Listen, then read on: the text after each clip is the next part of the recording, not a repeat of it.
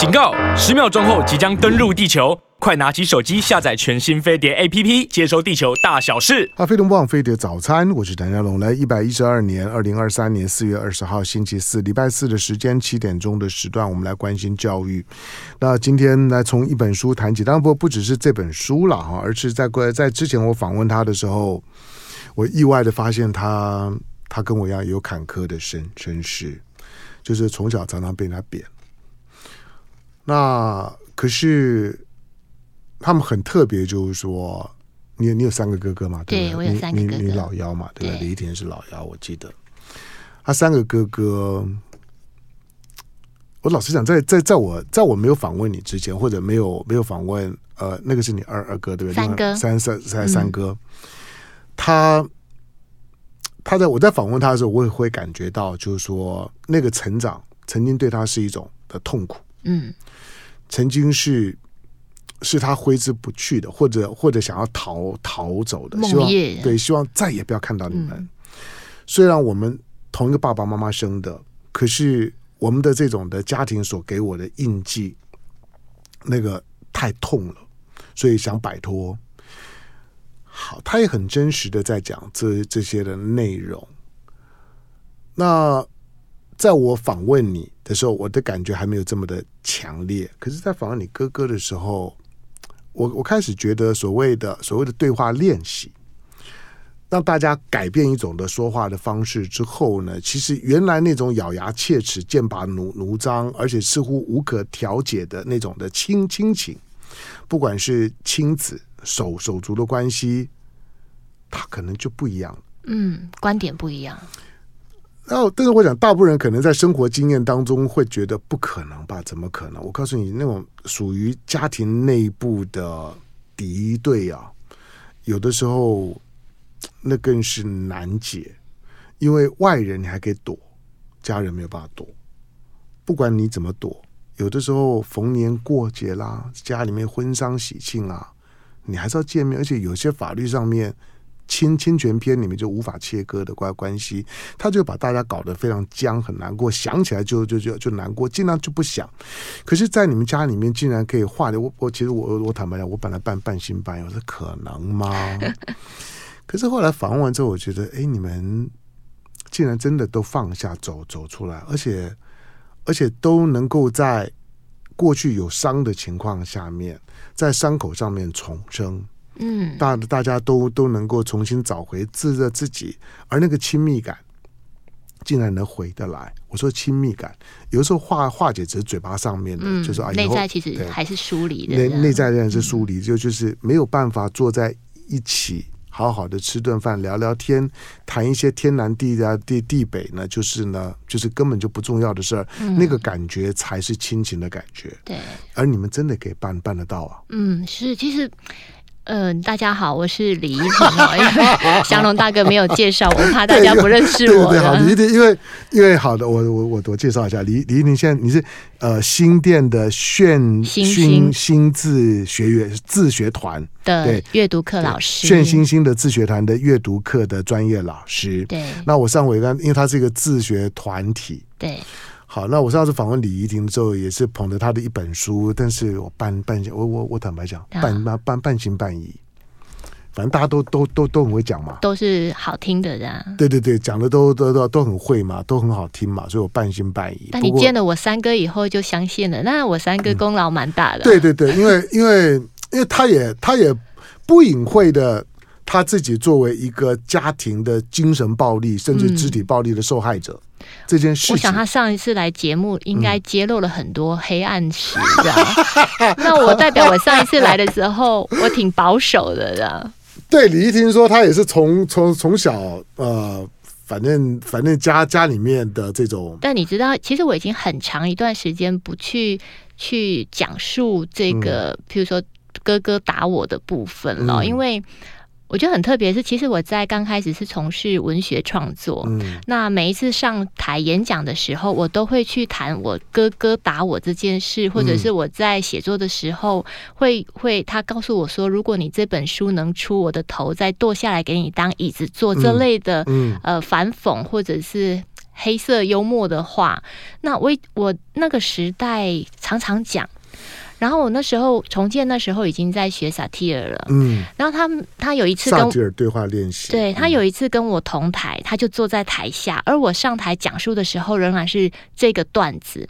他回来之后，他就跟我说：“呀，怡婷啊，那个。”其实你这个段子我已经听过了，也听从旁别的学习者辗转的听过了。就李怡婷在到处在跟他讲，是小时候呢被他哥哥贬的故事。对，然后他就说：“哎，好吧，你要讲你就讲吧，这个反正这个这个是事实，我就接受了。”但是他挺其实表情其实挺无奈的。嗯。可是，在那一刻，我突然意识到，哎，你那时候他也很想忘忘记这一段。他其实觉得，其实像他有一有。嗯在前期，他们他在学萨提尔的时候，我们过年回家。嗯其实我的两个哥，另外两个哥哥重树重义，还有我，都在刨根究底。过去你为什么要这样打我们？哦、然后他就说：“哎、欸，我已经道歉了，为什么你们还在针对这件事情这么的？”这个追究，所以其实有好几年的时间，每年过年，重建都描述那个像鞭尸哦，就是我们每一次回去都要鞭他一次。可惜你们四个应该坐下打个打麻将啊。没有没有，因为过去的伤太痛了，嗯、就是我有伤，所以好不容易我可以面对到你这个事主施暴者，那我当然要告 不断的告诉你我当时有多么痛。嗯，可是直到那一次重建跟我这样讲的时候，我突然意识到，哎，对，我可以停下来了。嗯，我可以其实把这个故事放在博物馆了。萨提尔女士说，其实它已经过去了，我们可以放博物馆了，因为已经结束了。那如果你愿意用一个新的目光去看待未来，你会更。更开心，你可以获得更好的部分，所以其实才在从那一刻开始，嗯、我才决定不用再去刨过去的伤，嗯，来疗伤。就有一段时间确实是在做疗伤，因为我必须不断的去讲述我的委屈、我的痛苦、我的难过，我要让所有人知道我不不是那么容易的。可是因为你经过学习之后，你知道，其实这些事情，你如果愿意做一个转念，它其实就过去了。最后来，你你好，我要我要我要我知道，因为因为你你们在讲的并不是亲子，而是手着手足之之间的暴力。那他们三个是是男生，对，你是女女生，对。我觉得作为最弱的、最小的。今天在虽然我跟你在聊的时候，我我尽可能保持一个嘻嘻哈哈的感觉，就让这件事情就就过了。大家在谈的不是一件好像很严肃的事情，嗯、可是我我我坦白说，我不敢跟你聊，或者跟你哥哥聊，我我真的觉得你们曾经受了很大的伤。嗯，一定是。那我就不懂了，那是被贬的有有多惨？因为你知道兄弟手手足之间呢，拉下扯下推你呀、啊，或者或者或者、嗯、或者或者生气的时候扒你一个头啦，抢你的东西啦，这个大概每个手足都会有，可是。那个不会不会造成很严重怎么样啊？嗯，其实我们曾经有一段时间，就是重建我大哥哈，嗯、他有一段时间认为我跟三哥就是重义，嗯，呃，在在在成长过程有一段时间，他觉得我们不长进，嗯，所以他有一年的时光不跟我们说话，他希望用。呃，冷暴力的方式来提息我们去做学习，或者是去改善。但是那一段时间我，我我我认为是我的成长过程最恐怖的一段时间。我不敢跟他在同一个场域里面待坐五分钟，嗯、我不敢再跟他在同一个场域里面讲话。所以只要他来客厅，我就立刻跑掉。所以那一年是我感到最可怕、最痛苦的时光。那时候你几岁？那个时候大概国中。哦，那刚好在升升学。对，那我我，在在真的青春期，这种感觉很敏感。嗯、那在前期的时候，其实他对重建，其实他也是很爱很爱弟弟妹妹。嗯、可是他的方式就像我们现在传统的父母一样，他是用打骂的方式。嗯，所以他其实曾经在我五岁六年级的时候拿那个衣架，嗯，要求我起来读书。国小六年级，其实我不知道我要读什么，因为国小六年级没有课业压力。嗯、那我要读什么呢？可是他就说你不读书，你就是不长进。嗯，我不管你要读什么，所以他就他就离开了之后，我就迷迷糊糊就去睡觉了。他比你大几岁？他得比我大八岁。有没有可能是爸爸爸妈妈要要因为要他扮演这种大哥的？其实妈妈离妈妈离家了，就是离婚婚了，嗯所以他其实有担负起妈妈不在家的一个重责。他他有这种责任感啊。对，然后他因为在外面也是遭遇到比较受委屈的角色，嗯、因为他在外面比较没有 power，比较没有自信，功课也比较不好，所以他也是被欺负的那一个人。他自己功课也也不好。嗯，我们家没有功课好的，只有三哥好一点的。对我，我也可以感觉出来，你三哥 对自己的功课还有点自信。对，然后他就好一点这样，嗯、然后所以他就会希望我们一直读书，把他的不好帮助我们变好。嗯、但是我们并不会读书，我们是一个很奇特的家庭。我的爸爸从大陆撤退来台湾，他所读过的每一间学校都是考第一名的。哦，他没有考过第二名。所以他就遇到我们这几个笨孩子，他就觉得很神奇，嗯、就是你们又不会不聪明，可是为什么又不努力？嗯，那因为家庭爸爸妈妈离婚，所以家庭是很混乱。爸爸每天都在找妈妈，嗯，那我们因为爸爸出去找妈妈也感到很恐惧，所以我们每天都在恐惧里面。我们怕爸爸出去如果发生意外怎么办？我的内在里面就会有一个担心爸爸妈妈不见了，担心妈妈离家出走会不会就是觉得是我不好。好，所以他其实内在是混乱，不适合读书，所以我们没有人适合读书。我 我一翻开书，我就不知道那个字是什么意思，所以我觉得在小时候我有一种阅读障碍。我曾经看地理课本，看同一面看了两个小时，我不知道他在写什么。我想读啊，但我读不下去。好，所以在这样的情况底下，我对于哥哥，其实我知道他的善意，可是我不敢靠近他。那在长期的过程里面，为什么我后来愿意去接触他？是因为他让我不停的抒发他，譬如说过年的时候，他愿意让我们讲述他的坏话，让我知道他真的有一点点想改变，所以他让我触碰到他是真的不不一样了。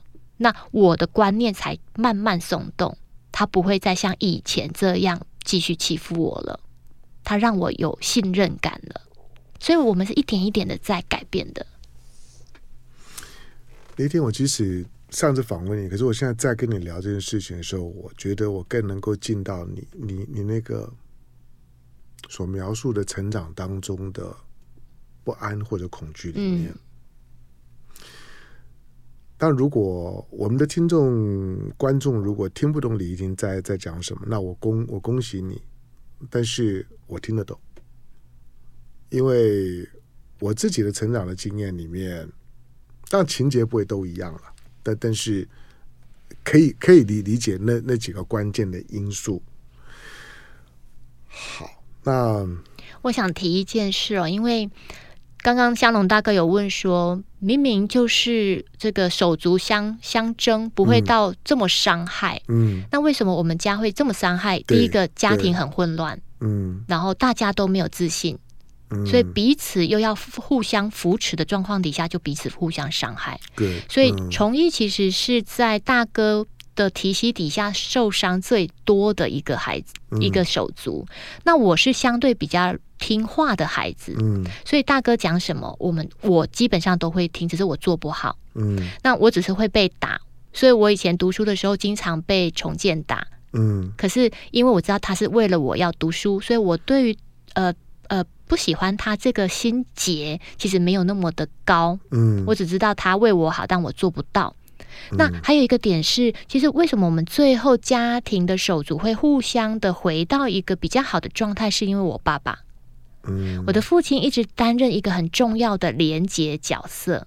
嗯，那也是今天我带这本书一句教养的。主要的核心，嗯，我记得我爸爸曾经在一次我跟重建吵架，我已经大了，大概二十，将近二十岁了，嗯，那有一天我回从学校回家，才刚到家，我跟重建因为某一件事情有口角了，所以他就跟跟我说，你要去联谊，肯定要去交男朋友。嗯，我跟他说我没有要交男朋友，你要相信我，交男朋友不可以吗？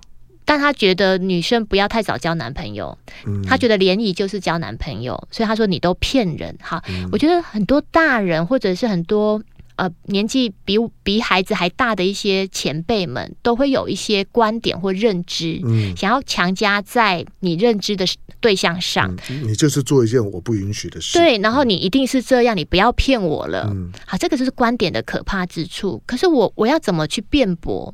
我用行动去辩驳。好，你既然不相信我，那我不要在家里了。所以我当天回到家不到五分钟，我就拿着行李我就回学校住了。嗯、那回去以后，我就会惯例打电话给我爸说：“爸，我到家了，我到学校了，嗯、你不用担心。”可是我爸爸就跟我讲了一句话，他说：“因为他这个山东外省人都会、嗯、都会叫女儿叫阿妮儿，好，嗯、就是女儿的意思。”他说：“阿妮儿啊，阿婷啊，其实爸爸知道你委屈了。”嗯，就讲这么一句话，就把你都融化了。对，我就我就在电话里面哭了。嗯，因为爸爸懂你，哎，那你还有什么可以惧怕的呢？嗯、哥哥可以误会、嗯、你，没有关系啦。这样子我我就懂懂。刚刚李怡婷跟我说，他在带自己的学就学生的时候呢，告诉学生，就算这个世界都不相相信你，都在霸凌你，都在围围剿你，都在否定你，那。你把最后一通电话呢给一叶一丁老师，只要有一个人是相信你的，这个世界就就值得你期待。嗯，在你的生命经验里面，可能也是了。我想，我们我们很多人都都都都一样，所以你知道，就是说，有的时候你不知不觉当中，成为成为你身边的人的精神的支支柱的那个支支柱是多么的重要，嗯、哪怕只是态度跟观念上面。好，在我们现场的那新店的炫星炫星星自学团的阅读课的这个专业老师李怡婷，那这本书，那怡婷老师的书写。一句教养，那化解亲子冲突，用萨提尔对话连接内心的渴望。作者是李怡婷，那亲子天下出版书，大家给自己找了看。我知道在一些的妈妈的社群啊等等，那李李李怡婷的书呢，经常是被拿来呢讨论的，因为他们有实际生活经验，而不是只是只是一些教育理理念。这教育理念大家都可以都可以谈了，我我我并不是否定，我我只说，可是只有在你经过那些过程，我刚听你说的时候。我会觉得这样子的书的内部呢，里面所有给我们的一切，它是有说服力的。进广告，回头之后继续跟怡婷聊。好，飞碟不枉费的早餐，我是唐湘龙。从我上上次访问怡婷之后，我跟陈实讲，我印印象印象之深刻。那个印象印象深刻就是，我跟这样讲，就说你们竟然活过来了。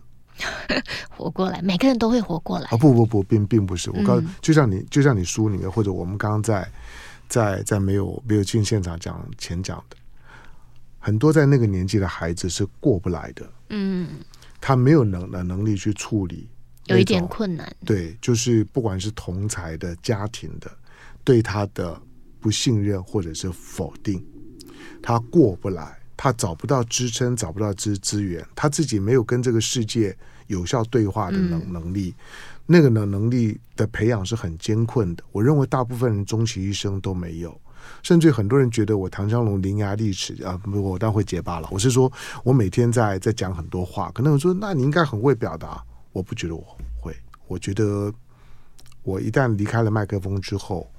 我对于人与人之间的那种的相互探索的能能力，可能比大部分人都还要来的更薄弱。嗯，好，那回到你的、你的、你的、你的书好了。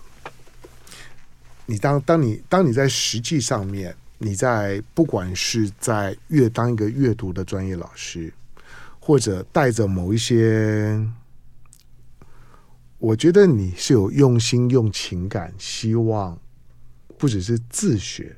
而是让你带过的孩子，可以在这个自学的过程当中，阅读过程得到能能量，否则阅读就没有了，没有意义嘛，对，不对？就是说，我们总是希望你能够在阅读里面，能够能够吸收到有一个生命的韧性啊。其实我通常都，譬如说，在对面对孩子，嗯、因为我的孩子大概都是青春期的孩子，从小学五年级到高中一年级都有，嗯、那。譬如说，像最近有一个这个学校的孩子，呃，自缢了，就是跳楼了。嗯，嗯，那我就会很很想要知道，我们的孩子有没有面对困境的能力？我比较在乎这个。因为对于学什么，或者是未来你要走向哪里，我觉得如果你没有一个生命的韧性，没有生命的一个面对呃勇敢的去挑战困境的能量，嗯，未来你离开我这里，我很担心你会走到。这个死死胡同，所以当譬如说，当我看到有有新闻报道说有孩子自缢跳楼了，我就会把这个议题拿来问问我们的孩子。如果万一全世界都不相信你，都觉得你有抽烟、你有打架、你有逃学、你有不交功课、你有这呃这个毒瘾，请问你怎么办？嗯。那我的孩子就会讲得很轻松啊，我就我就不要去学校就好啦，我就逃学啊，我就转学啊，全这个老师不不信任我就逃学啊。我说，那如果是你的爸爸跟妈妈不信任你，误会你，你怎么办？这是一个家庭根源连爱的连结力都没有的孩子，你该怎么办？好，那因为我的孩子跟我有感情连接，我从来不会在上课的时候去批判他们。嗯、那这个是。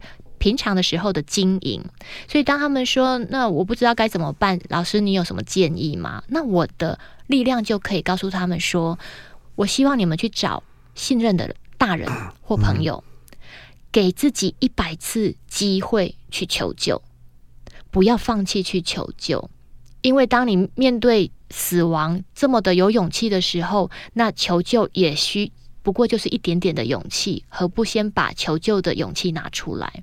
那我希望，如果有一百个人都拒绝你、聆听你的时候，你把最后一次机会给我。嗯，如果你来跟怡婷老师聊完，你仍然觉得离开人世比较好，怡婷老师会虽然会遗憾，但是我会尊重你，因为我留不住你了。好，所以我希望所有的孩子都能够在世界上留有一份连结。我我我觉得每个人都青春过，所以像我以前，我也曾经因为失恋被劈腿很痛苦，我也很想自杀。嗯，可是最后我没有走到那一步，是因为我每一次想要去做傻事的时候，我都会想起我爸爸。嗯，我会想到我爸爸如果知道我做傻事，他会怎么办？他一定会说我很难过。嗯，因为他都知道我在跟哥哥吵架，我委屈了，那我为什么要把难过留给他？他怎么办呢、啊？所以那个都是我最后没有跨出去做傻事的一个重要的连接。嗯，所以我希望所有的爸爸妈妈只要做好一件重要的课题，就叫连接。嗯，其实所有的教养，你要让孩子走向哪里，对我来说都没有那么重要。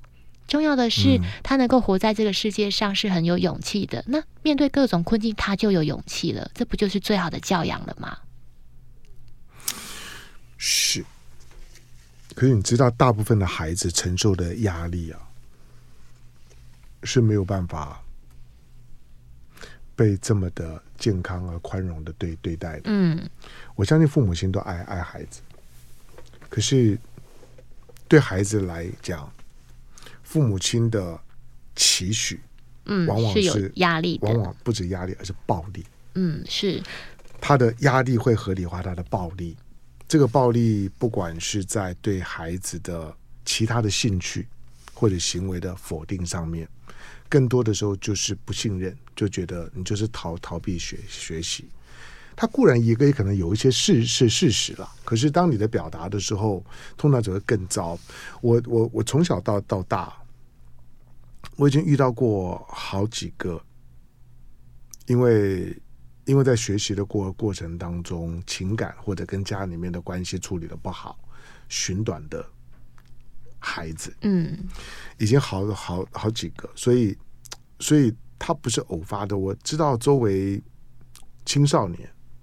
或者是年轻人用很决绝的方式来结束自自己，他已经不能够用我们常常讲说，你连连自杀都有勇气，你为什么有勇气活下去？嗯、这句话老实讲安慰不了他们，嗯，因为他们在当下的那一刻被否定的感觉会盖过一一切。好，我我在这个地方停一下哦。嗯、你说，我刚刚其实用的说辞是，嗯、如果你连勇气去拿去自杀都有勇气。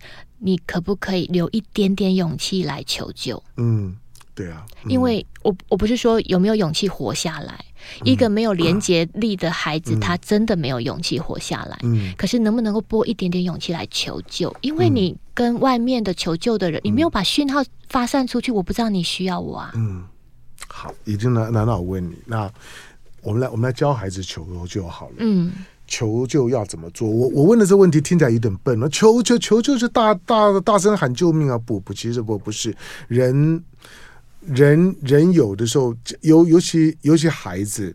他其实表述自己内心感情的能的能力是没有的，对不对？是没有的。好，那我要如果现此刻，如果你是青少年，如果你内在里面真的需要求救，请你记住这样一句话，告诉你旁边的大人或朋友，告诉他我很痛苦，你可不可以陪着我？嗯，这样就好了。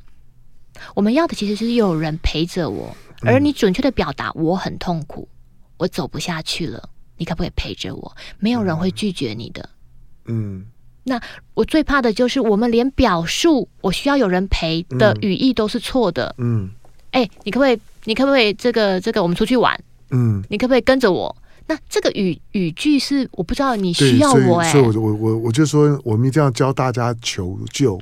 对，就是你准确的告诉别人你是痛苦的，嗯、你活不下去了，我需要有人陪，不是要别人帮忙。而是陪着我就好，给我力量。李婷，你知道吗？就是这这几句话听起来很简单，可是我告诉你，如果如果是我，我讲不出口。那你可以找一个信赖的人，嗯，然后跟他说：“我如果真的走不下去，我会这么告诉你，可不可以留一点时间给我？”嗯，你把这句话当成是暗语，告诉你的朋友：“如果我真的有一天走不下去，我会讲这句话。”嗯，因为我讲不出，你可不可以陪着我？嗯，你把这个语义告诉你重要的关系人，嗯，那他有一天听到了，他就会想起来，这个是暗语，嗯，是你求救的讯号，嗯。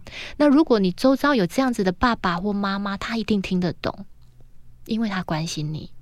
好，那平常当然我们父母也要做一点点的功课，嗯，这个功课就是我常常会说，如果你的教育教养就像你在画一幅彩色画一样。你要你的孩子是活出亮色的、黄色的、是红色的、鲜艳的，那我们的语言就要是鲜艳的，而不是黑暗的、打压的、负面的。好，譬如说，像我前两天，我的孩子老老幺拿着作呃联呃联络簿来跟我说：“妈妈，他打开来一看，里面有一个作业叫做圈词，要这个罚抄。”他说：“妈妈，老师说这个作业明天再交就可以了。”那我几番核对之后，我发现他说谎，他原来是没有做的。那核对完之后，一般的大人都会说：“你说谎，明明就是你没有做，你怎么可以说是老师说你不用交？”好，那我的语气就会是：“诶，那如果这件事是真的，我可不可以在联络簿里面写？呃，老师，这这个功课我们没有做，因为儿子说这个明天再交就可以了。”我这样跟。儿子说，儿子就脸色大变，说：“其实老师并没有说明天交就可以了，而是他他他慌张了。所以我就说啊，是你慌张，其实你不是故意的，只是你不知道要怎么解决，你没有完成这个作业，对吗？嗯，你看我的语气就是正向的，嗯，帮助他解套他的尴尬的行为。嗯，我说你其实不是故意要去这个这个欺骗妈妈。”但是你的反应真的很快，你转变的方式来告诉我，你害怕妈妈发现，对不对？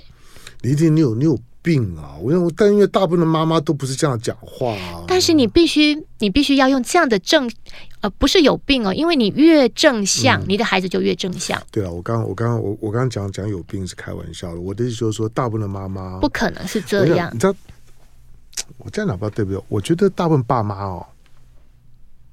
对我，我如果讲了冒冒犯了一些妈妈，不好意思。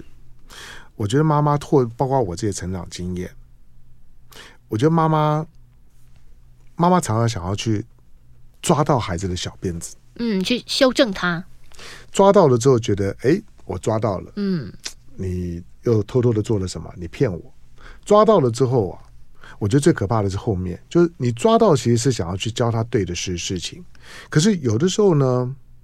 父母亲呢，在抓到孩子犯了一些错误的时候，会表现出一一种得意或者优优优越感，就是你逃不过我的手手手掌心。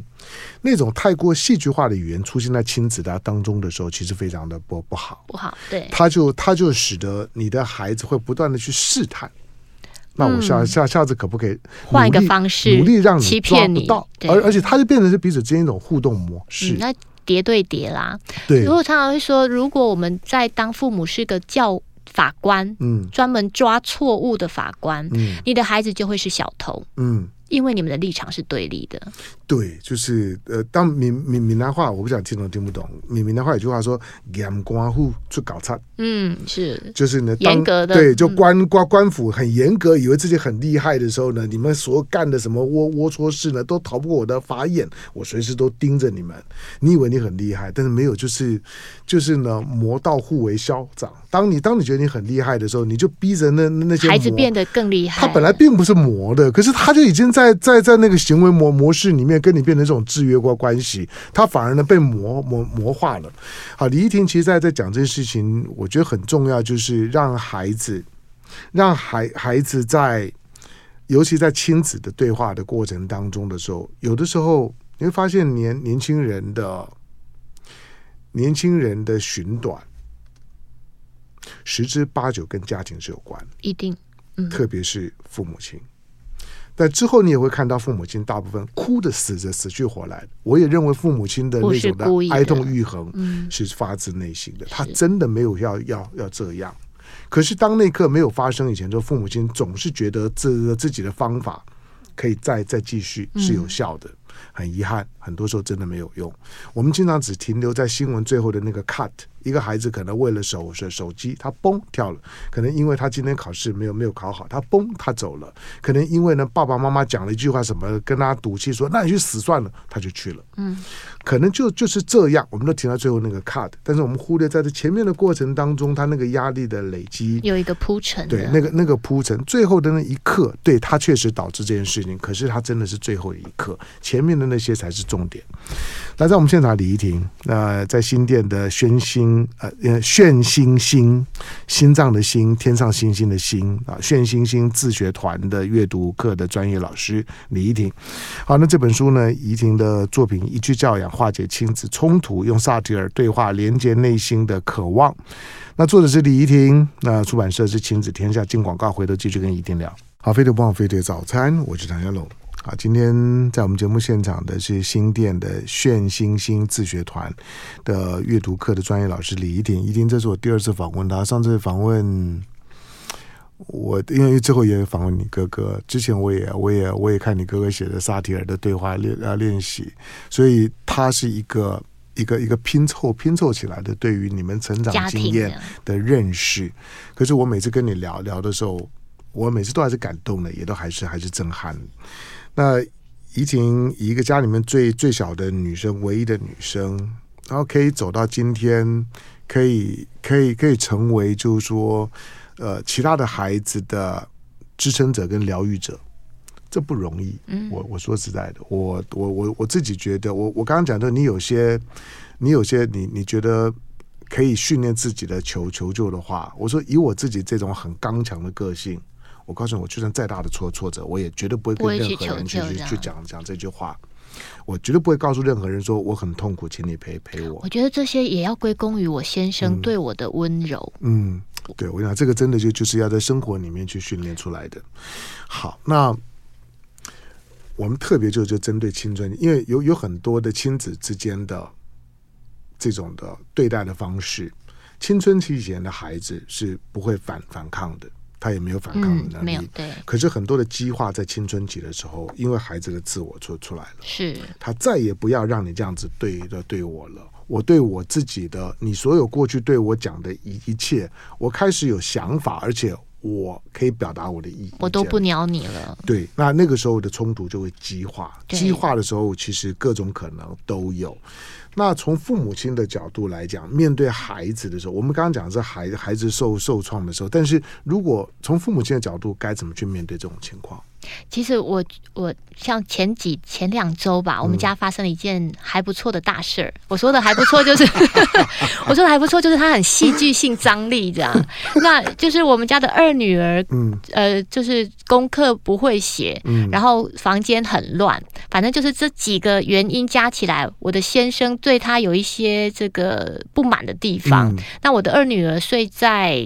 自己的房间。嗯、那那个房间其实是爸爸的房间。嗯、爸爸，我先生现在是睡客厅。嗯、反正就是家庭的这个大大搬迁，导致于二女儿睡的是爸爸的房间。嗯、然后呢，我爸我们家爸爸呢走进去就发现他的房间很乱，嗯、然后就叨念，就说你这个要收，这个要收。那孩子都会是啊，我就有努力了啊，嗯、我就有收好了，你不要再催了。那因为房间是爸爸的，那女儿又。反驳顶嘴，所以爸爸就很生气，然后就一脚就踹在我们家的门上，那那个门就当场就掉下来了。嗯，那那个门其实从我结婚之前，我跟我先生就买房子了，在那个地方。从我结婚之前，我的先生就捶过他，所以总共捶了大概十几次吧，大概十一二次。那在前几天终于掉下来了。那那我在干嘛呢？我就从旁边悄悄的飘过去，这样，因为战场在乱，你不就不要加入战场，嗯、因为很多时候这也很重要、哦。对，因为很多时候你就想说我要来解决他们，嗯嗯、然后你就会被解决，被混乱解决。嗯、所以我很聪明的就飘过战场。所以一句教养里面有特别提到一个内线法的工具，内在要稳定，你在家你再去处理任何事情。嗯、那我的内在稳定还不够，要别人的风暴也稳定。定你才有办法加进去，所以我就知道，哎，他们都很混乱，我就不要去碰他。嗯、这段说的很好，好，你继续。然后那个我先生就是默默的就跑来我旁边，因为当时其实门掉了，是他第一个人的现场，他发现的，所以他都跑来我房间说，哎，那个那个那个那个门掉了，他也是很尴尬，因为我并不在现场，我只是听到砰的一声这样。那我就拍拍他，我说好，哎，你辛苦了。嗯，我讲了这一句话，我就拍拍他。